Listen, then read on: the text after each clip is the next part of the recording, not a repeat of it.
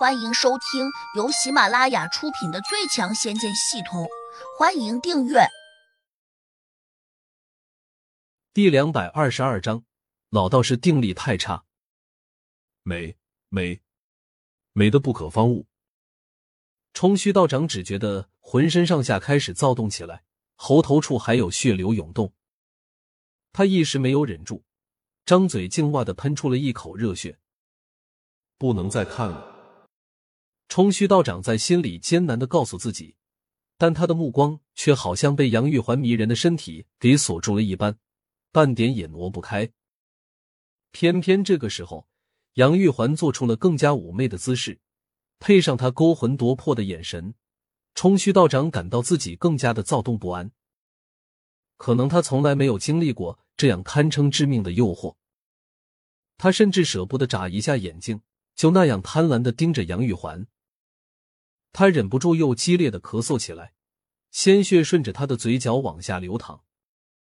又过了几分钟，冲虚道长又喷出了一口血溅，然后直挺挺的仰翻摔到了地上。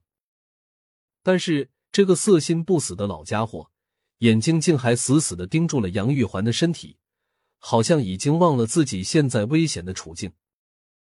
不过他这样盯了一会儿，终于疲倦的闭上了眼睛。他嘴里还不停的流出了鲜血，身体不适，还抽搐了几下。看这情形，他已经有点走火入魔了。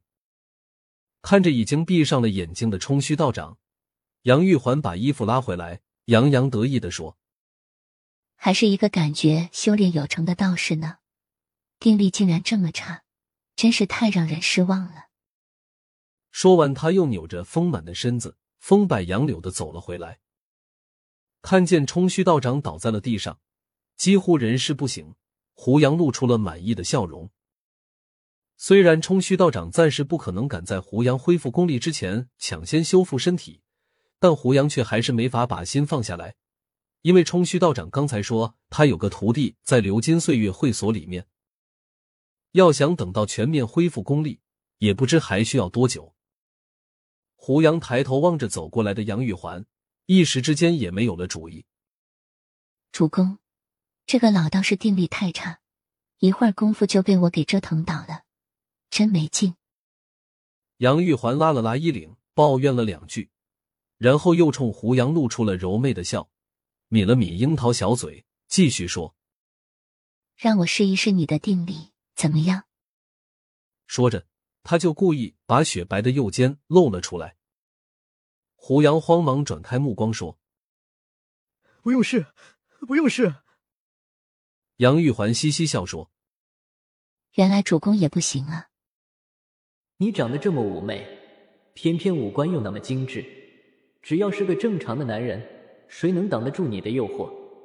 主公，你还需要我做些什么？杨玉环收敛住笑容，认真的问：“你的任务已经完成了，你可以回去了。”杨玉环摇头说：“主公，您花了两个时辰的钱让我为你效力，现在时间不到，我没法回去。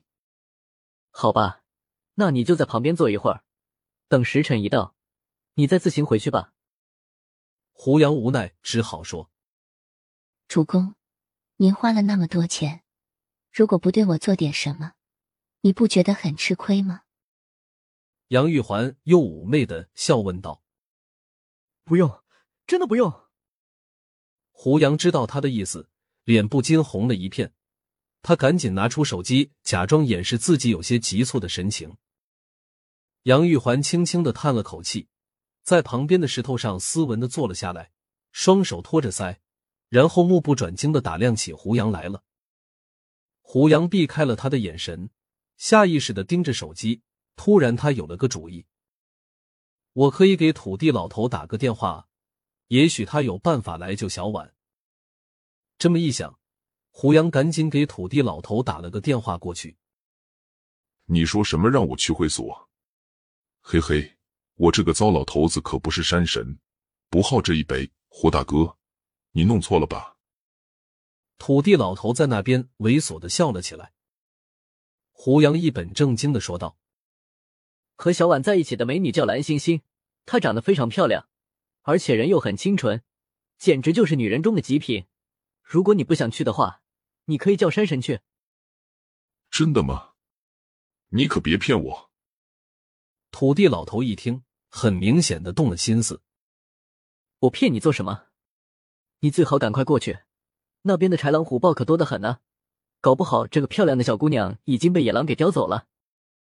胡杨故意拿话刺激他，土地老头居然着急起来，连声说：“我马上就去，您快给我发一个定位过来。”胡杨二话不说，立刻把流金岁月会所的地址扔给了他，还刻意强调的问道：“你大概什么时候能够赶到那里？”